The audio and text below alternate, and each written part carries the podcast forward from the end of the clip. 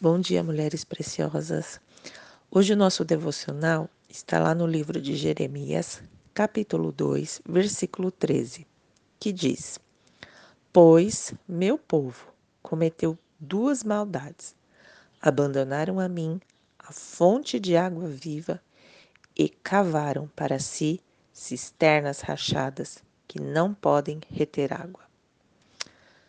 Quando será que nós abandonamos o Senhor? Você deve estar se perguntando. Nós abandonamos o Senhor quando escolhemos fazer a nossa própria vontade, quando no lugar de sermos, escolhermos ter e corremos atrás disso, quando Ele nos procura e não nos encontra como adoradoras, porque são estas que o Pai procura, aquelas que o adorem em espírito e em verdade. Quando a religiosidade nos engana e nós ficamos como aquela mulher samaritana que foi tirar água no poço por volta do meio-dia. Quanto tempo será que ela fazia aquilo daquele mesmo jeito, usando um balde e uma corda para tirar água de um poço fundo? E quando ela encontra Jesus, ela não o reconhece e acha que ele também precisava de um balde e da corda para tirar água do poço. Mas Jesus responde a ela: Se ao menos você soubesse que presente Deus tem para você e com quem está falando, você me pediria e eu lhe daria água viva. Até aquele momento, aquela mulher estava cavando para ela uma cisterna rachada.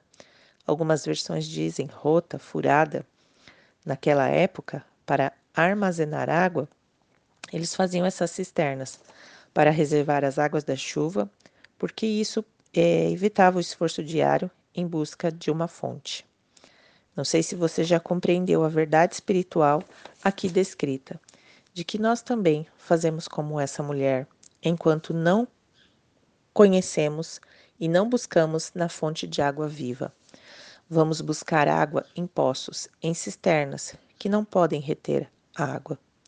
Muitas vezes nós achamos que é possível driblar princípio da busca diária e tentamos encher nossos reservatórios com tantas outras coisas, sendo que o Pai nos diz: buscai em primeiro lugar o reino de Deus e todas as outras coisas vos serão acrescentadas. Erramos em não buscar a renovação diária em Deus, como declarou Smith, o apóstolo da fé. Se há algo que desagrada a Deus, é a estagnação.